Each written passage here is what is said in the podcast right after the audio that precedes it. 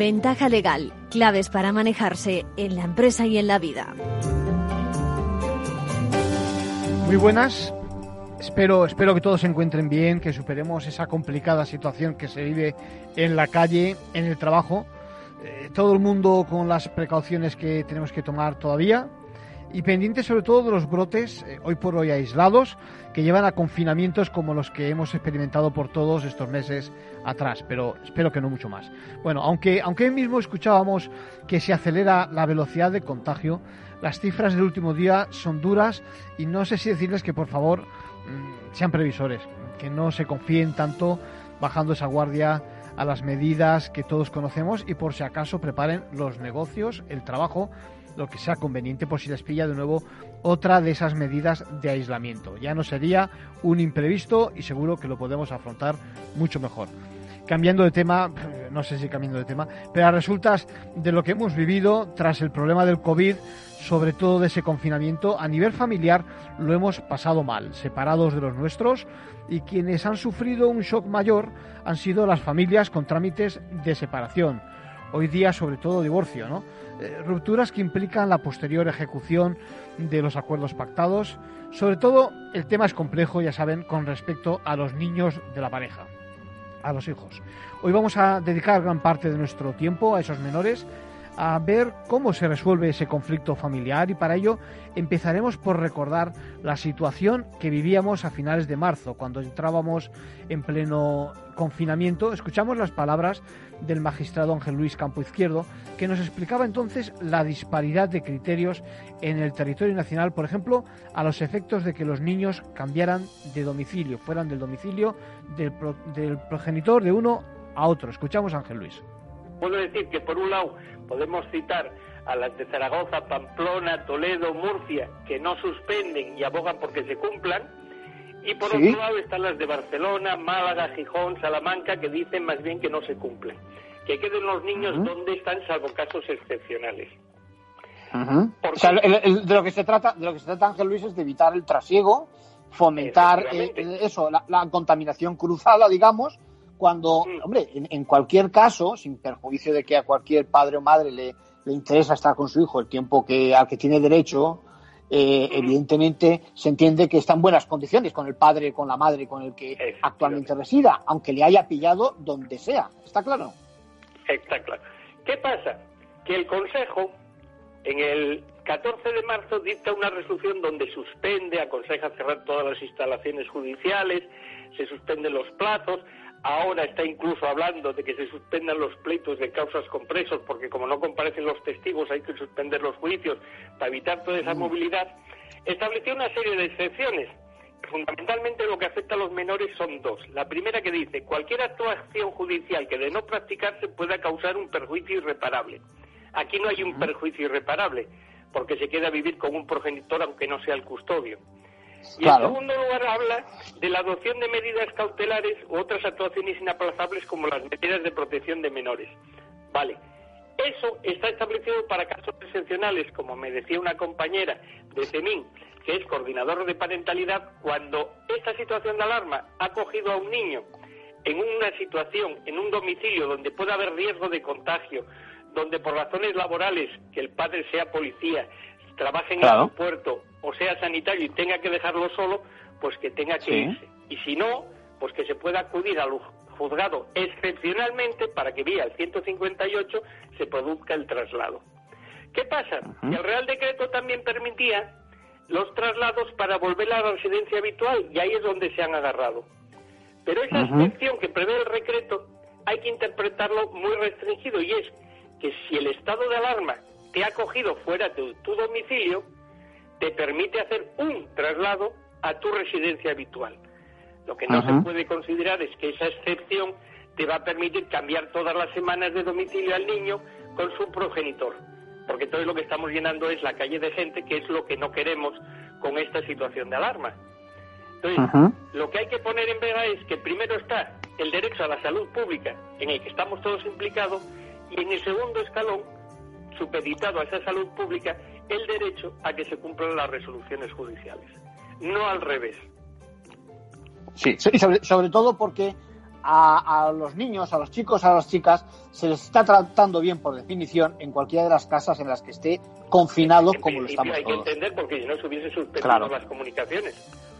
Claro, claro. Entonces, a mí, a mí eh, Ángel Luis, eh, ya sé que tú eres magistrado y que... Pero yo voy a hacer una, una, crítica. Es decir, a mí me da la sensación del Consejo, de que el Consejo General del Poder Judicial le viene grande la situación y que realmente, al final, lo que no puede ocurrir es que cada magistrado adopte una decisión porque, porque además puede haber muchos conflictos, puede haber un montón de foros distintos y pueden darse un montón de contradicciones. Es decir, por lo tanto, la situación al final eh, yo creo que es de, quien sale perdiendo es el menor y sin quien todos estamos pensando que hay que proteger.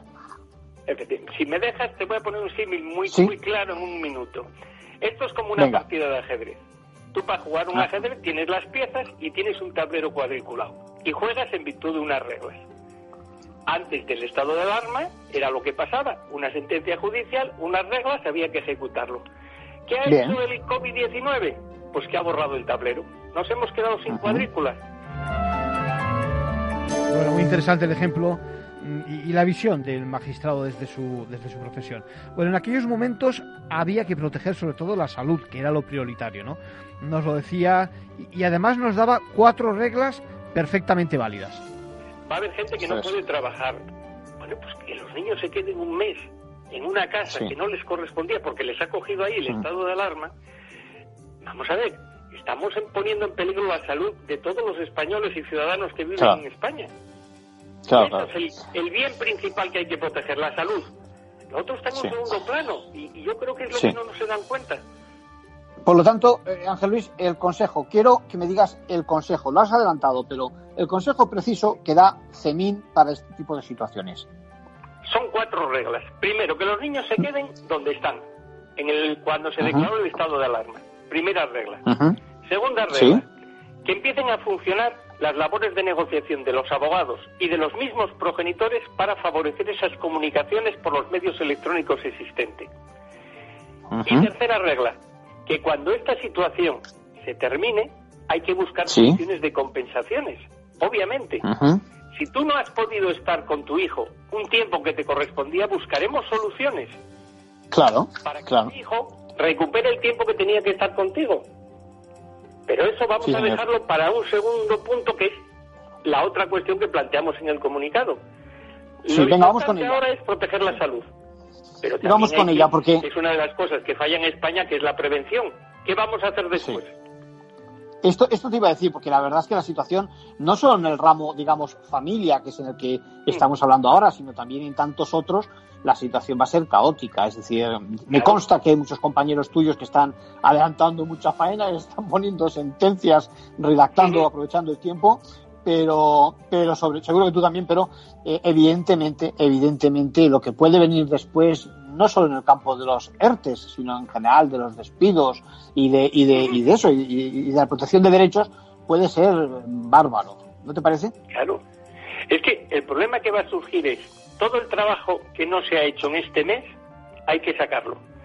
Pero cuando se levanta el estado de alarma es que en todos los trabajos van a empezar a iniciarse expedientes nuevos. Activarse. No solo lo que está atascado. Entonces, lo que pedimos también es que a este gobierno adopte con medidas y con previsión de futuro unas medidas de cómo se va a, a enfrentar esa situación. Es decir, hay que sacar el trabajo que vaya entrando nuevo a partir del 15 de abril, esperemos que se levante el estado de alarma y podamos volver a los puestos de trabajo. A partir del 15 de abril van a entrar unos expedientes nuevos que hay que tramitar. Pero ¿qué pasa con todo lo que estaba señalado y se ha suspendido la tramitación? Hay que sacarlo también rápidamente. Entonces hay que buscar sistemas de apoyo, de coordinación, de refuerzos. Todo eso es lo que pedimos para que no el 15 se pongan a trabajar de ahora qué hacemos. No, no, el 15 es que cuando hay que tener las soluciones ya previstas y tenemos tiempo suficiente.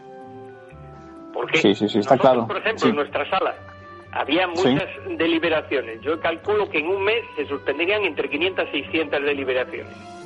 Sí. pues esas 600 deliberaciones hay que hacerlas. Pero si las hacemos a partir del 15, ¿qué suspendemos? ¿Las 600 que estaban señaladas para el mes de abril? Bueno, no, no sé si como era de esperar durante estos meses habrán negociado eh, ambas partes en caso de conflicto matrimonial, incluso los letrados, eh, los letrados también con los padres, los propios progenitores, como decía. Fíjense que en la grabación que acabamos de escuchar esperábamos eh, que solo fuera, solo durase un mes el confinamiento. Bueno, no sabíamos lo que nos esperaba. Y ahora ahora que estamos en esa nueva normalidad que dicen, a mí no me gusta mucho el término, pero bueno, nos entendemos, en esta nueva etapa hay muchas tareas que afrontar. Por ejemplo, otro aspecto a tener en cuenta es que vuelve a salir el tema de la saturación del mundo judicial, ¿no? En nuestra segunda parte hoy, en Ventaja Legal, vamos a escuchar a Isabel Winkels, abogada de referencia en temas matrimoniales. Ella ella nos va a explicar la guía orientadora que el Consejo General del Poder Judicial ha sacado. No es cosa de un día, como nos va a contar la abogada, es fruto de años de experiencia y quiero adelantarles un corte de la entrevista que hemos hecho donde, bueno, nos va a explicar una figura muy interesante en temas de familia. No sé si la conocen, es el coordinador parental participa en este tipo de conflictos y yo creo que puede ser también muy positiva su aportación. Escuchamos, escuchemos a, en qué consiste esta figura del coordinador desde la propia experiencia y también desde su experiencia en Alemania. Esa persona no tiene capacidad de decidir, no puede suplir al juez, evidentemente, cualquier capacidad de patria potestad, la que sea, la tiene que decidir el juez, pero muchas veces por situaciones de urgencia, cosas menores, pues sí, sí. tiene la capacidad de decidir. O sea, el niño está con el padre y fallece eh, el abuelo materno. Oye, voy, vamos al entierro, vamos todos, pues me llevo al niño. Pues no, pues en ese caso el coordinador dice, pues mira, sí, ha muerto su abuelo y el niño va a darle un beso a su abuela. Cosas de esas, que luego tienen que ir al juzgado y tienen que tener refrendo judicial. Ya hay alguien que vigila que esas comunicaciones entre los padres se desarrollan como se tienen que desarrollar. Dentro de la normalidad. Con respeto. Es que muchas veces no se pide otra cosa que respeto. Y, es una figura de éxito. Tiene sus detractores, como tiene todo. Yo es una figura que conocí en Alemania hace algunos años y conocí de hecho a un coordinador parental español que ejerce allí. Estuve además con él, estuve con él en varios juzgados, viéndole actuar y yo me quedé fascinada con la, con la figura y de hecho pues aquí hemos lo hemos introducido en varios, eh, en CEMIN, que tú has venido alguna vez a, a radiar en congresos de CEMIN, ha venido este coordinador parental alemán, etcétera, para explicar cómo es su figura y, y, para mí es para mí es un correctivo. Hay casos en los que ni siquiera por esa vía se consigue reconducir esa relación. Luego un padre, además normalmente son padres, ambos padres y madres, muy acostumbrados a manipular sus situaciones intentan manipular al coordinador, al coordinador tiene que tener callo, tiene que tener callo, o sea, no puede ser un psicólogo, un abogado formado, recién licenciado, tiene que tener mucha experiencia y tiene que saber cómo manejar y no dejarse manipular y mantener una línea, etcétera. Pero hay muchos casos de éxito que al cabo de a lo mejor un año ah, se han conseguido reconducir esas relaciones y que esos padres, bueno, pues han, han aprendido a comunicarse entre ellos y a llevar esa relación. Entonces, todo, evidentemente, como todo, los profesionales tienen que estar perfectamente bien formados, tienen que ser profesionales con experiencia ya acreditada, o sea, no me licencio y me hago coordinador, eso no es viable, no, es viable pues porque literalmente, o sea, la juventud es maravillosa para no cosas. No, claro que no es así, o sea, tienen que tener, tienen que tener mucha experiencia y, y, y bueno, pero es una figura para mí fascinante. Y en Alemania, por ejemplo, existe otra figura que aquí no está y esta guía no la contempla. Y yo creo que llegará, fíjate, yo creo que llegará, que es la figura del defensor del menor, que la hacen esos mismos eh, profesionales con la misma formación que el coordinador parental. Y en el procedimiento, en lugar del equipo técnico que haga un poco una evaluación general, el defensor del menor es nombrado por el juez.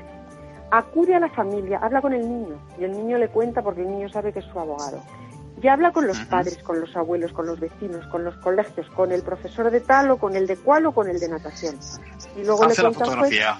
hace la foto fija y se la manda al juez para que el juez la tenga en juicio. Y me parece una figura muy útil y también creo que llegará. Bueno, ya ven, también nos explica ese papel del potencial defensor del menor, que no existe todavía en España, como ha apuntado, pero que parece que tiene mucho que aportar, mucho que añadir y no descartemos que se, se implante también en nuestro país. Bueno, de verdad, les aconsejo que escuchen en la segunda parte eh, a Isabel. Bueno, por otra parte, estamos a las puertas de ese agravamiento de un problema que arrastra la justicia, como es la saturación en muchos órdenes. Fíjense que desde el momento en que los despachos de abogados se ponen de nuevo en marcha, aumentan las causas, eso sin contar el parón de los tres meses y el aumento de conflictividad en lo laboral, en lo social que se dice, ERTES, despidos, cierres de empresas, en lo familiar, por ejemplo, los ceses de convivencia, los ajustes, compensaciones, modificaciones de, bueno, de, los acuerdos de divorcio, bueno, y en lo mercantil, fíjense, con los concursos de acreedores y demás. Por eso vamos a preguntarnos en próximas fechas ¿Qué soluciones tiene la justicia a esta sensación de bloqueo? Me decía una magistrada la semana pasada que cuando acaba de, acababa de resolver un asunto y tenía que dar audiencia o señalamiento para una vista y que le salía a un año visto. Es decir, la verdad es que, como ella dice, no se puede soportar. A veces incluso más. Es decir, eh, esto es como los de las listas de espera en la sanidad, pero en, transformado a las relaciones entre personas que yo diría que no es menos importante. Bueno, en cierta, en cierta manera los medios de la justicia es verdad que son insuficientes, lo hemos repetido en tantas ocasiones en este programa, pero no solo en cuanto a recursos humanos, sino también en cuanto a adaptarse a los tiempos. Parece que las comunicaciones se quedaron en aquella tecnología del fax de los años 80 y en general no entran en juego nuevas fórmulas de todo lo que supone lo telemático. Tendremos que abundar más sobre este tema y ya hablaremos. Ahora de momento quiero recordarles la conversación que mantuvimos con el magistrado Ramón Badiola, que se preocupaba por cómo vamos a afrontar esa etapa en la que ahora estamos. Lo escuchamos. Si se están recomendando guardar unas distancias de dos metros para evitar contagios, yo creo que va a ser imposible que eso lo puedan, hmm. lo puedan cumplir. Hmm. Sí, quizás, yo creo que juicios no sé cómo se van a celebrar de aquí hasta que esto pase. Lo veo imposible. Sí, Ramón, quizás vamos hacia hacia fórmulas telemáticas, si pudieran ser posibles. Y a todo esto, eh, cuando en la actualidad se cuenta con unos medios mm, limitados y, desde luego no demasiado fiables, ¿no? Ya, pero es que los medios telemáticos para celebrar juicios tampoco, hombre, está únicamente instaurado lo que es la, llamada videoconferencia, ¿no? Pero claro, eh, no se pueden arbitrar videoconferencias en todos los procedimientos y con cada uno de los testigos que tienen que declarar, porque tampoco hay esa disponibilidad de medios, ¿no? Es que en justicia no, se pueden utilizar otros medios que los estrictamente que vienen reconocidos, ¿no? Como la videoconferencia, es decir, no se puede utilizar. Aparentemente no se podría utilizar, que cada, no se podría pensar en que podría cada testigo estar en su casa con un Skype y conectarse con el tribunal. Eso no se puede. Claro. Porque tiene que, hay una serie de medios de, hay unos, tiene que existir medios fehacientes de acreditación de las de la persona que declara como testigo, en fin, la entrega de la, del documento nacional de identidad, la verificación, en fin, que es que no se puede hacer de otra manera que presencialmente.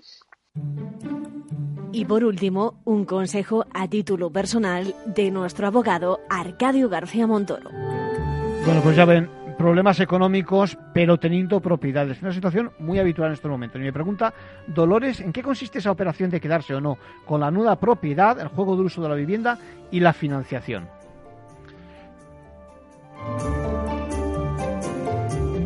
Entonces vamos a explicar. La nuda propiedad es, digamos, la propiedad del inmueble, pero no el uso. O sea, una cosa es el titular, digamos, en, ¿eh? registral, digamos, de la propiedad por ejemplo, y otra cosa es que hagamos uso de esa propiedad, es decir, que estemos habitándola, ¿es así? Así es, al final un inmueble o un piso eh, se divide básicamente en lo que es la nuda propiedad y que es, digamos, el elemento físico. Sí. Y por otra parte tenemos el usufructo o el uso de la propia vivienda, con lo cual esto es un elemento o dos elementos que se pueden separar y en este caso vender por separado, lo que es el elemento físico ¿Sí? del inmueble y mantener el uso del mismo. Sí, es una fórmula jurídica. Me imagino que son dos contratos por lo menos los que se hacen. ¿no? Uno, el de compra-venta, es así, y otro, el de aquel donde te permiten que sigas ocupando la propiedad y viviendo como hasta ese momento. ¿Es así? Sí, correcto. Bueno, al final se trataría de un solo contrato. Nosotros lo que ofrecemos, mm, básicamente, para resumir un poco y simplificar el, el concepto, lo que hacemos es que para personas de a partir de 65 años y que sean propietarios de un inmueble, les damos la oportunidad de que pongan a la venta este inmueble, ¿no? esta nuda propiedad que acabamos de denominar, sí. eh, manteniendo el uso de la misma por tanto ellos pueden recuperar dinero que han invertido en ese inmueble. Mm, las vías, mm, veremos eh, de que hay diferentes opciones. Puede ser un pago único al inicio de la operación o puede ser, por ejemplo, una renta vitalicia, que como indica el término vitalicio es para toda la vida. Eh, cualquiera de las fórmulas es viable y, como digo, es una, es una opción perfectamente eh, real que existe en el mercado y que estamos ofreciendo a un número mm, creciente de personas para hacer líquido, para convertir en dinero ese ahorro que tienen ahora mismo dentro o en lo que es su propia vivienda. Sí, porque la realidad es que eh, hay mucho propietario que puede tener una casa, incluso una casa, eh, digamos, de, dimensiones y, de valor importante, si no es exactamente lo mismo, pero eh, sin embargo no tiene efectivo, es decir, no tiene cash, no tiene capacidad económica como para a veces incluso poder mantenerla o, o incluso mantener, como decíamos, el nivel de vida que tenía antes de, esa pensión o, que por la razón que sea ha, devenido a, peor, ¿no? Entonces, claro, entonces de lo que se trata, entiendo, es de sacar recursos de ese ahorro depositado, digamos, en esa propiedad y poder disfrutarlo en vida. Exacto, se trata exactamente mm, de eso y sin que cambie el tener que irme yo a otra casa. Bueno, fíjense, volviendo al tema de al tema de las demandas de disolución matrimonial y el problema familiar, eh, recibimos ahora los datos del primer trimestre del Consejo de Poder Judicial, distorsionan un poco porque vemos eh, una baja, pero no se ajusta a la realidad en estos momentos. ¿Está tu bufete bien posicionado en Google? El 77% de usuarios buscan los servicios que necesitan Internet. Si no te encuentran a ti, encontrarán a tu competencia. En comunicación jurídica llevamos 20 años ayudando a dar visibilidad a empresas del sector legal. Web corporativa, estrategias publicitarias, marketing en redes sociales. Infórmate en comunicacionjurídica.com o en el mail info arroba comunicacionjurídica.com. Comunicación Jurídica. Hacemos visible tu despacho. Hola, soy Leopoldo Abadía, autor de la crisis ninja tengo 86 años, 12 hijos, 50 nietos y una bisnieta. A mi edad, y con tanta gente en casa, siempre he pensado que era imposible conseguir ahorrar. En mi familia, lo único que crecían eran los gastos. Sin embargo, ahorrar quizá es mucho más sencillo de lo que crees. Finambes.com. Carteras diversificadas de fondos de inversión a un solo clic. Los robots escuchamos Capital Radio. Es la radio más innovadora. Oímos a Saragot, con Luis Vicente Muñoz. Ahí le has dado. Esto es Capital Radio. Di que nos escuchas.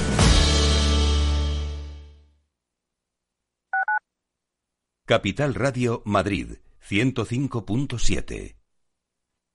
Disfruta de la mejor cocina gallega en Montes de Galicia. Todo un clásico moderno en el barrio de Salamanca. Disfruta de la variada dieta atlántica, de las mejores carnes y pescados tratados con respeto y transparencia y regados con una de las mejores bodegas de la zona. En grupo, en familia o en pareja, Montes de Galicia te ofrece el espacio perfecto en cada ocasión. Si todavía no te ha llegado la idea o crees que esta necesita evolucionar, no te pierdas After Work, un programa en el que encontrarás historias inspiradoras, análisis de la realidad y una mirada prospectiva al futuro. De lunes a jueves a las seis y media de la tarde en Capital Radio con Eduardo Castillo. En el restaurante Gaztelubides somos rigurosos con la selección del producto para crear recetas imaginativas que acompañamos de una bodega generosa y brillante y de nuestra magnífica terraza durante todo el año. Restaurante Gaztelubide, carretera de La Coruña, kilómetro 12200, La Florida. Teléfono 91 372 8544. Una recomendación del programa gastronómico Mesa y Descanso.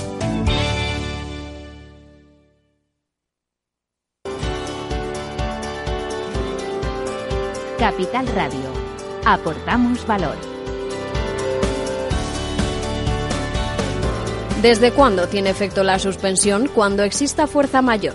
En caso de fuerza mayor, desde la fecha del hecho causante de la fuerza mayor. Por ejemplo, desde que la actividad de la empresa se suspenda por orden de la autoridad sanitaria en el marco de la crisis del COVID-19 mientras que en caso de causas económicas, técnicas, organizativas o de producción, los efectos serán desde la fecha en que la empresa comunique su decisión a la autoridad laboral, salvo que la empresa establezca una posterior.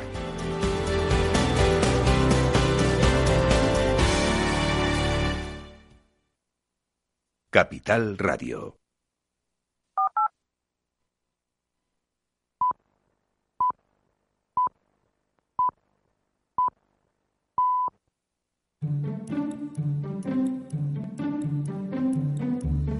Ventaja legal, claves para manejarse en la empresa y en la vida.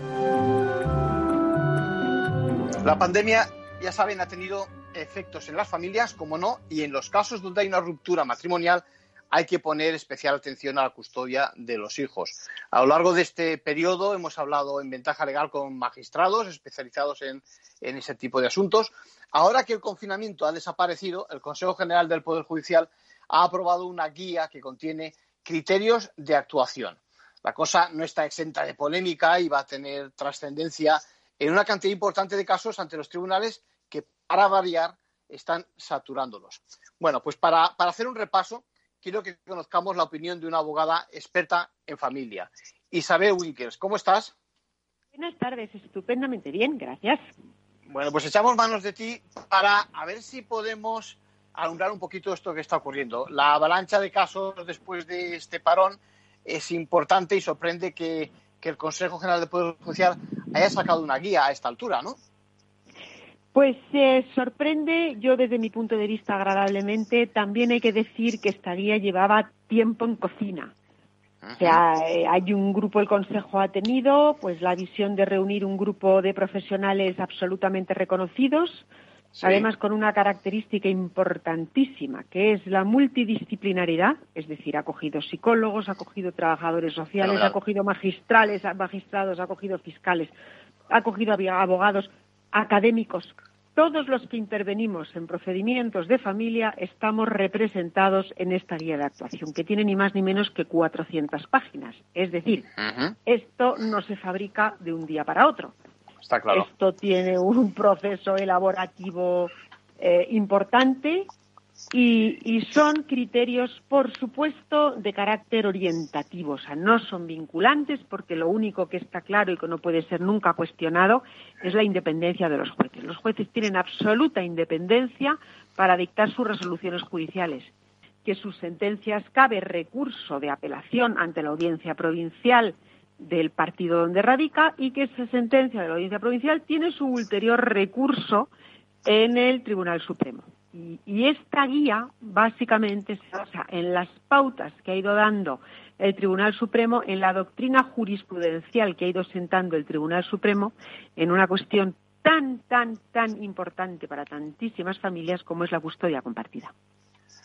Es el momento, Isabel, yo creo que, y perfectamente lo acabas de delimitar tú ahora, es el momento también de reclamar la especialización, es decir, ah. tanto a nivel de los profesionales, es decir, mm. de los magistrados, etcétera, de, los forenses, también de los abogados, ¿no? Hombre, de todos nosotros. Efectivamente, así es. Bueno, eh, supongo que sabes que soy una de las socias fundadoras y además miembro de la Junta Directiva de la plataforma Familia y Derecho, que es una asociación. Aprovecha, aprovecha, aprovecho, aprovecho, pero es que viene literalmente al caso, porque además es que en esta guía de criterios se recogen reivindicaciones que hemos formulado además por escrito la plataforma, con lo cual lo que nosotros venimos a reivindicar es precisamente que es imprescindible que todos los profesionales que intervenimos en los procesos de familia estemos especializados, que sepamos de lo que hablamos, que seamos conscientes de la trascendencia que tienen las decisiones que se adoptan en torno a una familia. Una custodia mal dada en un proceso de familia mal tramitado te puede marcar la vida de un chiquillo, literalmente, y todos conocemos casos de este tipo. Entonces, tenemos que tener todos muy claros las consecuencias que tiene los abogados lo que pedimos, los fiscales, cómo interpretan el superior interés del menor porque son sus defensores en los procedimientos, los jueces saber discernir, separar el grano de la paja, que pide un progenitor, que pide otro. Los equipos técnicos, trabajadores sociales y psicólogos forenses tienen que estar perfectamente especializados, médicos, pediatras sociales, todos, todos tenemos que ser especializados y tener eh, unos conocimientos lo más exhaustivos posibles en esta materia. Y, es ni más ni menos eso es lo que reivindicamos en la plataforma. Y esa es una de las medidas que se recoge en esta guía de 400 páginas, que son recomendaciones, que son orientaciones, y una de las recomendaciones que hace esta guía es la especialización de todos los juzgados de familia. Fenomenal. Parece, me parece fenomenal que caigan en en buen saco ¿eh? estas, estas, estas soluciones que buscáis. Déjame que te pregunte, parece que la guía, entrando ya en, esta, en esta fórmula, parece que la guía va orientada hacia la custodia compartida. Me gustaría que explicaras, en primer lugar, qué es la custodia compartida y, en segundo lugar, yo creo que no solo la custodia compartida es la, única solución, ¿no? No, la guía de hecho dice que lo que tendrá que hacer, que determinarse es cuál es el mejor modelo de custodia. Por supuesto que hay casos en que lo idóneo para esos niños, porque donde no hay que perder el foco es en esos niños. lo idóneo en muchos casos para esos niños es la custodia compartida, en otros casos lo idóneo es la materna, en otros casos la paterna, ojo, y en otros casos una tercera persona, ¿eh? que ha habido supuestos en los que se ha visto la absoluta incapacidad de los progenitores de salvaguardar el bienestar y la estabilidad de sus hijos y se le ha dado la custodia a tíos, abuelos o incluso, para mí, el supuesto menos deseable, incluso a servicios sociales, porque siempre que hay un familiar dispuesto a acoger esos niños, se debe hacer cargo de ellos. Pero nos hemos encontrado con casos que en mitad de un procedimiento, a la vista de una situación dramática y la incapacidad absoluta de padres de velar por el bienestar de sus hijos, porque tirando cada uno de un brazo como lo del rey Salomón, dicen, Dios mío, al niño lo rompen, se ha acordado la intervención de un familiar y se ha acordado esa custodia a favor de una tercera persona. Entonces, la custodia compartida, ¿qué es? Es no tanto un reparto aritmético, porque muchas veces se dice, es que está una hora más, un día más con uno o con otro. No. La filosofía de la. No, no es así. No es así. De hecho, también esta guía, esta guía que hace una recopilación de la jurisprudencia del Tribunal Supremo sobre la custodia compartida, que además la elabora José Antonio Seijas Quintana, que es un magistrado del Tribunal Supremo ahora jubilado, pero que ha sido el responsable de sistematizar la doctrina del Tribunal Supremo en estos puntos y lo ha hecho maravillosamente bien, porque José Antonio Seijas es una eminencia absolutamente reconocida en derecho de familia. Los diez últimos años ha recogido, en efecto. Efectivamente, sí, sí, y sistematizada por él buscando, según los puntos concretos, cuáles son los, los, eh, las patas más importantes sobre las que se debe de fundamentar el reconocimiento de esa custodia compartida. Y parte del hecho es decir, que no es un reparto igualitario de tiempos, sino de implicación y corresponsabilidad. Esto es clave. siempre puede haber en una vida, porque los jueces, ¿qué es lo que deben de hacer? Mirar para atrás. El momento, por supuesto, las posibilidades futuras, pero sobre todo mirar para atrás. Esa implicación de esos padres en las vidas de los niños. ¿Ambos han estado implicados por igual? ¿Ambos les han estado llevando al pediatra o se han pedido bajas en su trabajo para cuidarlos cuando han estado alguno de ellos malito o han acudido a las tutorías o han ido a las reuniones escolares o les han llevado extraescolares de una manera más o menos paritaria. Es decir, ambos tienen pleno conocimiento de que si el niño tiene un problema en el ojo que tiene que tener un parche en él o si tiene que ir al dentista porque tiene que hacerse tratamientos de flúor por un eh, problema de lo que sea. Es decir, ambos están igualmente implicados Ambos conocen perfectamente las características de su hijo, están igualmente implicados, aunque no tengan la capacidad de estar exactamente el mismo tiempo. ¿Tienen la misma implicación? Si la respuesta es sí, adelante con la custodia compartida, porque lo que se pretende salvaguardar es que el niño note el menor número de cambios posibles en su vida. El divorcio de sus padres ya es un cambio, ya es un cambio, porque lo es pero que ese cambio sea lo menor posible. Entonces, si un niño ha tenido esa presencia muy permanente de ambos padres y de repente le quitas a uno de ellos, ese niño sufre. Y viceversa también. Si ha habido uno de los progenitores que ha estado permanentemente implicado, que es el que le ha llevado a sus actividades, a sus médicos, etcétera, y de repente ese niño le cambias, y hay rutinas que tiene que asimilar el otro y que a lo mejor no conoce tan bien, pues también implica un cambio. Vamos a mirarlo todo. Eh, traducido, Isabel, estamos hablando de la actitud de los padres eh, si son los responsables con respecto a los hijos, ¿no? Ni más ni menos. Responsabilidad, implicación, más que tiempo. Sí. Porque un padre o una madre que llegan a su casa a lo mejor a las 3 de la tarde se ponen las noticias, cogen el periódico, por la tarde se van a hacer fútbol al gimnasio, llegan a casa, se toman su cervecita, cenan y pasan del niño, pues efectivamente estará en casa desde las 3 de la tarde. Pero sin sí, implicaciones cero patatero, cero patatero. O sea, claro. no es tiempo, es me siento a hacer los deberes, le llevo a jugar al tenis, le, le baño, estoy con él, le leo el cuento. Es convivencia. Isabel, sería, podemos decir, convivencia efectiva, es decir, decimos, la responsabilidad, ¿no? De, los... Déjame que te pregunte, eh, lo que pasa es que ahora, ahora cuando eso va a ser muy difícil de valorar, ahora que, pues eso, que a lo mejor los niños han pasado más tiempo en, casa, en la casa del padre o de la madre por el confinamiento y demás, y además yo entiendo que, que también no era conveniente en estas circunstancias especiales cumplir con el régimen anterior, ¿no? Pues ahora habrá que hacer ajustes, ¿no? Eh, y esos ajustes me imagino que tampoco serán, como decías, matemáticos. Eh, serán la atención a otro tipo de, ¿no? de cuestiones. Sí, sí, porque hay que, te tienes que retrotraer más para atrás. O sea, ahora hemos vivido una época insólita. O sea, un momento, unos meses que, que, no han tenido nunca, nunca hemos vivido una situación igual y que esperemos que nunca se vuelva a repetir. Pero también vamos a tener en cuenta una cosa, que esto ha terminado ahora. Ahora se están, estamos presentando demandas nuevas o modificaciones de medidas, por ejemplo, para eh, modificar situaciones anteriores. Vamos a tener eh, eh, que tener en consideración todas estas circunstancias para plantearlas y luego va a haber, normalmente, cuando hay debates sobre, sobre la conveniencia de la custodia, se suele acordar una valoración por el equipo psicosocial.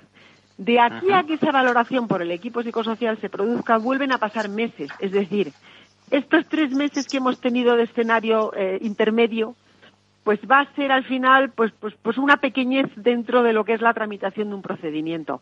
Y cuando se llegue a una eh, audiencia del menor ante el juez o una valoración por parte del equipo psicosocial, pues este tiempo probablemente pues habrá pasado ya, con lo cual no creo que tenga especial incidencia. Pero fíjate, sí ha tenido un, un, punto que yo me yo detecto en algunos casos en bueno pues lo que es el laboratorio de mi despacho, que a fin de cuentas es significativo.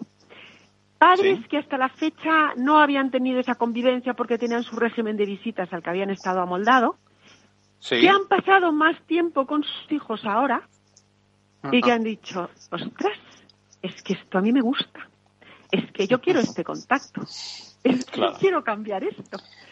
Sí, sí, la parte positiva del tema. Sí sí sí, sí, Oye, lo mismo que también te digo una cosa, esta pandemia, esta cuarentena, pues ha disparado, como suele pasar al final del mes de agosto, que es una cosa típica de los abogados, de eh, despachos de abogados, que en septiembre estamos a tope con los eh, divorcios veraniegos. Pues, sí, sí, sí, estos tres meses, pues figúrate, lo multiplicas.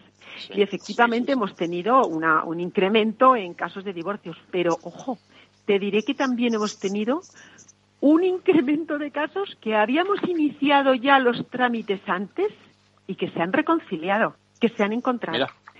Que esta convivencia en estos meses les ha hecho, mira, como uno de los chistes que corrían en estos días, dice, oye, a ver. me a hablar con mi mujer y me cae muy bien. sí, sí, sí, La verdad es que, eh, eh, Isabel, en estos temas que lleváis, la comunicación, en este caso entre los padres, es fundamental. Es decir, que se valore, eh, que haya comunicación entre los padres, aunque haya ruptura de su relación sentimental, digamos, es fundamental para que al final funcione bien la relación con los hijos, ¿no? Esencial, es esencial. Es esencial y no se dan cuenta además esos padres el daño que le hacen a sus hijos porque los hijos lo absorben. Lo absorben y en muchos casos, pobrecitos, hasta los somatizan. O sea, mm. esto ahí están los pediatras, por ejemplo, los pediatras que te hablaba de la especialización. Hay una especialización muy concreta que es la pediatría social.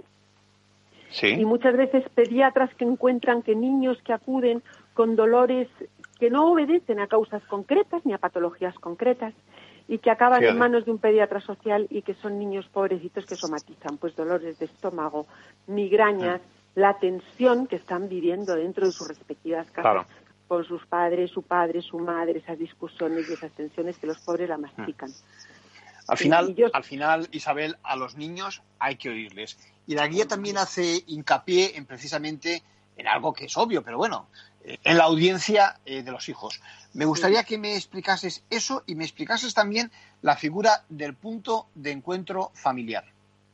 Vale, te voy a explicar esas dos cosas y una tercera más, que es la figura del coordinador parental, al que también se hace mucha referencia en la guía. La primera, la audiencia al menor. Evidentemente, un niño llega al juzgado y un niño llega con miedo y un niño llega con un conflicto de lealtades absolutamente eh, tremebundo, porque dice, eh, yo si digo porque además hay una querencia, incluso de entre los padres más asépticos. No se puede evitar que las consecuencias de lo que un niño diga, aunque un niño nunca tiene incidencia directa en el resultado de un procedimiento, el niño le puede dar al juez muchísimas pistas, muchísimas pistas de lo que decíamos antes. Sí, sí, papá tiene horario que llega a las 3, pero papá llega, tiene el sofá, mira el periódico y no está conmigo, aunque esté a las 3. O mamá llega a las 8, pero mamá llega, me baña, está conmigo, en fin. El niño cuenta y un niño te puede dar una radiografía de lo que es la vida familiar perfecta, pero hay que saber explicárselo hay que saber quitarle esos miedos, hay que saber conectar con él, empatizar, encontrar su punto, generar ese punto de empatía y de complicidad y confianza con el niño. Y eso no es fácil de hacer y eso como todo tiene una técnica.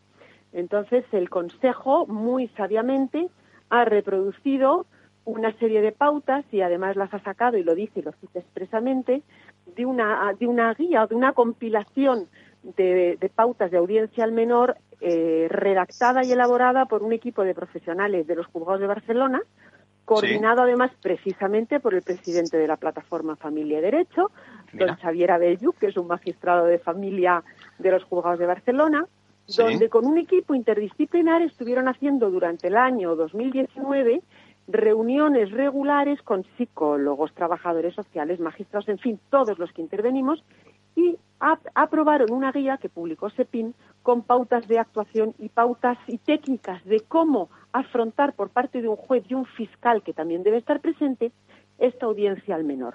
Y de hecho el Consejo General lo pone expresamente que reproduce o resume el contenido de esta guía de buenas prácticas, que es Muy fundamental, es interesantísimo, es, es un mundo apasionante y es interesantísimo y sobre todo que el Consejo eh, dé esas pautas y dé esas pistas a los jueces de cómo hacer las cosas bien. Y, está muy bien resumida y perfectamente bien expresada. El punto de eh, encuentro. Dime. No digo, el punto de encuentro. Vamos con el punto de encuentro. Mira, los puntos de encuentro son una figura que se crea que, que muchas veces, o sea, lo que hace para mí es, eh, en principio, facilitarle la vida a los niños porque cuando a veces en las entregas o recogidas del padre en casa de la madre o viceversa, pues no me has dado la maleta, pues me has dicho esos encuentros que lo que generan esa misma tensión a los pobres críos de la que estábamos hablando, cuando son casos de esas de tan tan alta conflictividad que lo que hacen es, a veces impiden incluso esas entregas con, normalidad, pues por parte del juzgado se acuerda que esa entrega se haga en un punto de encuentro. Hay dos maneras de desarrollar las visitas. El punto de encuentro sirva exclusivamente para que llegue el padre, deje al niño, el padre se va, a continuación llega la madre, recoge al niño, se lo lleva y hace su visita. Y la recogida exactamente lo mismo, hacerlo como si fuera a través de terceras personas, pero un punto de encuentro. Ahí hay profesionales que levantan un acta, el padre llega puntual, recoge, papá, papá. La madre llega, pues tal, y, ¿verdad? y lo recoge. El niño llega, se le ve contento, se le ve triste, pues como un recuerdo muy escueto, exactamente porque es de entrega recogida. Y luego hay una segunda modalidad de intervención, que es cuando la conflictividad es alta y los niños están muy afectados o cuando hay problemas de violencia de género, por ejemplo, situación que también está abordada en esta guía, las visitas, las visitas se desarrollan dentro del punto de encuentro, dentro, o sea, no hay opción de sacar al niño fuera, sino que se desarrollan durante una hora o dos horas en el punto de encuentro, a veces con supervisión, o sea, que no se les deja solos, hay siempre un profesional supervisando para evitar que al niño se le hagan preguntas que no se deberían hacer, o se le trasladen comentarios desagradables sobre el otro eh, progenitor, en fin, para evitar este tipo de situaciones y están observados o simplemente pues se les deja eh, a su libre albedrío, pues muchas veces el padre o la madre pues llevan pues la merienda, llevan juguetes, llevan fotos, les llevan regalitos y se desarrolla la visita dentro de ese punto de encuentro. Entonces, es una manera limitativa de mantener esa comunicación, es muy duro, es muy duro. Pero Tener que llegar a ese punto es duro, en efecto muy duro, muy duro, muy duro. Yo no me lo podría ni imaginar, pero, pero a veces en situaciones por X, por denuncias o por lo que sea, es la única vía que tiene un progenitor. Es un mal menor. es, un, menor. Sí, y, y, el coordinador, como has dicho, figura clave, allá donde la haya. El coordinador parental. Ah, para mí, es, para mí es, es una figura esencial que está empezando a desarrollarse aquí. Por vía jurisprudencia hay varios proyectos pilotos en algunas comunidades autónomas, en Cataluña, en Madrid hay un par de juzgados, en Baleares.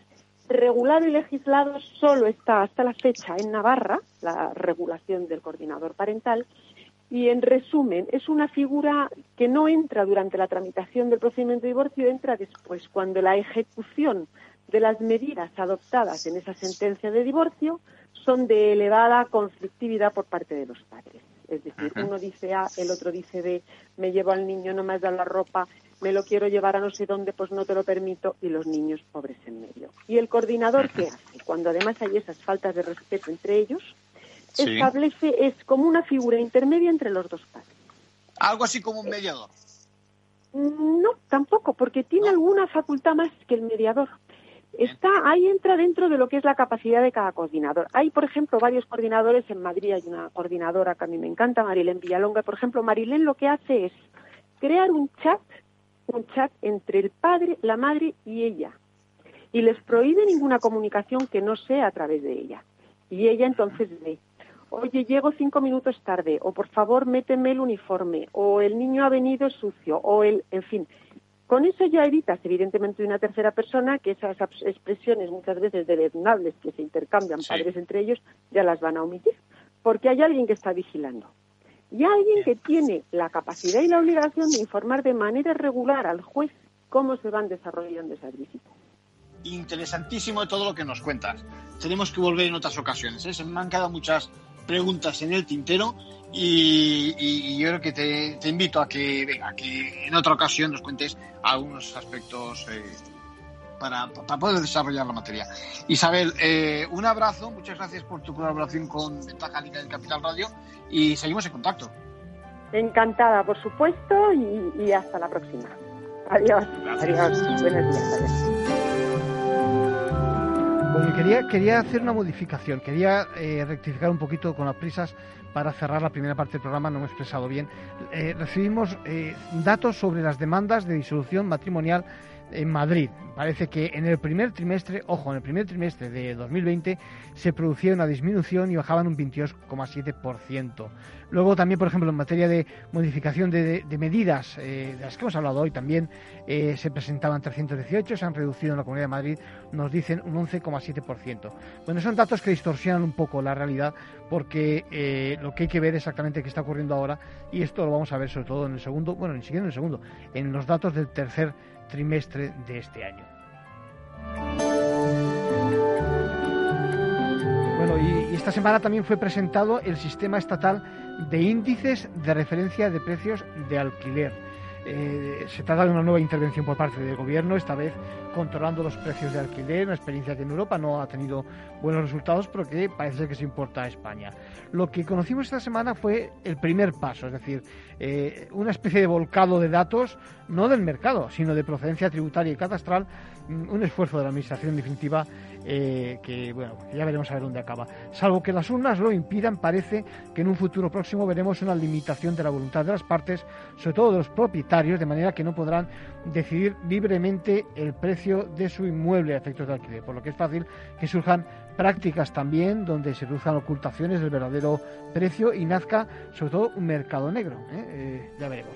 Bueno, tanto eh, una ley del Estado, que es lo que viene, como, bueno, tiempo esperándose que, que venga desde el 2019, como, excusas como la transparencia, van a poner sobre la marcha una cuestión que es vital. Tenemos que ver cuál es el paso de las comunidades autónomas, si van a quedarse únicamente de perfil o van a recoger este, este testigo actuando sobre las viviendas unifamiliares o no, incluso incidiendo sobre datos de si somos eh, propietarios de vivienda, eh, cuántos vivimos en cada una de ellas, etcétera, etcétera.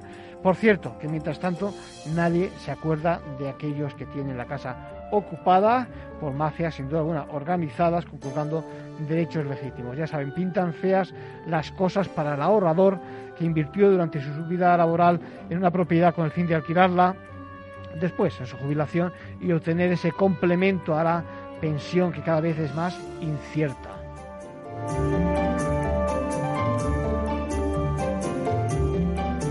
Bueno, y una, una llamada de atención, es decir, se preguntan muchos cómo serán las vacaciones después del esfuerzo que han hecho en la pandemia, ¿no?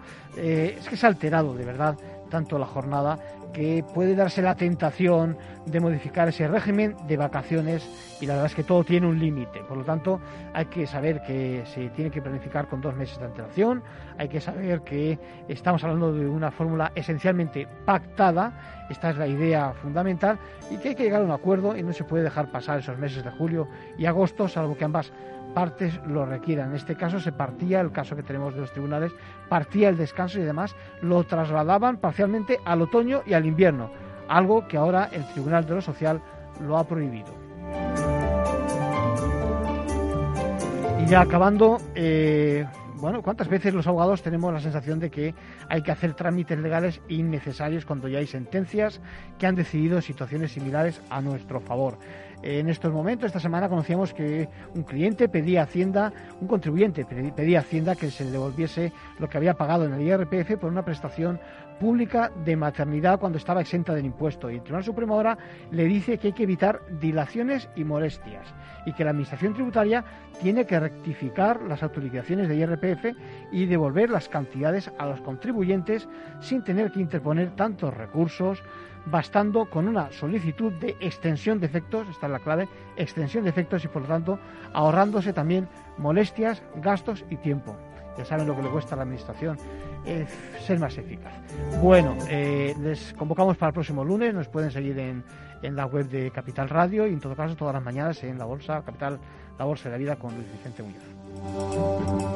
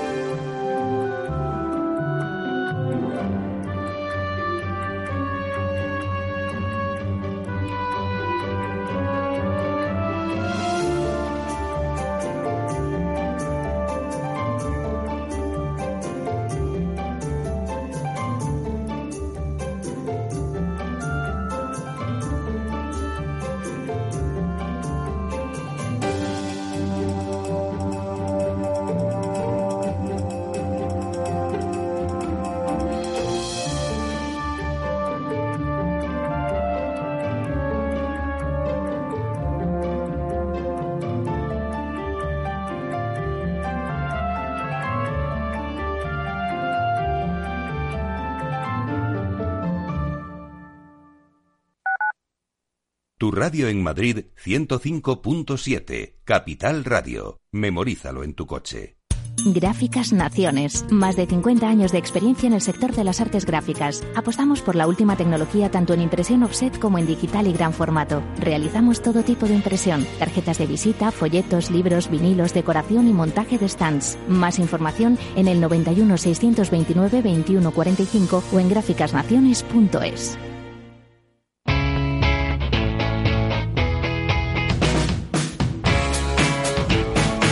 Economía despierta. Capital Radio.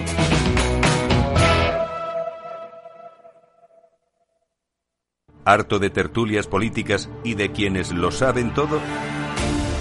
Sube un peldaño intelectual en tu vida y sintoniza la gran tertulia de la economía un debate pragmático y sin afinidades que revela las grandes transformaciones de nuestros días, con figuras de gran talla económica como Pedro Schwartz, Ramón Tamames, Francisco Navarro, César Arranz, Hermenegildo Altozano, Isabel Aguilera, Manuel Moreu, Juan José Rubio y Fernando Zunzunegui, entre otros. La gran tertulia de la economía, cada mañana a las 8 y 20 en Capital, La Bolsa y la Vida, con Luis Vicente Muñoz.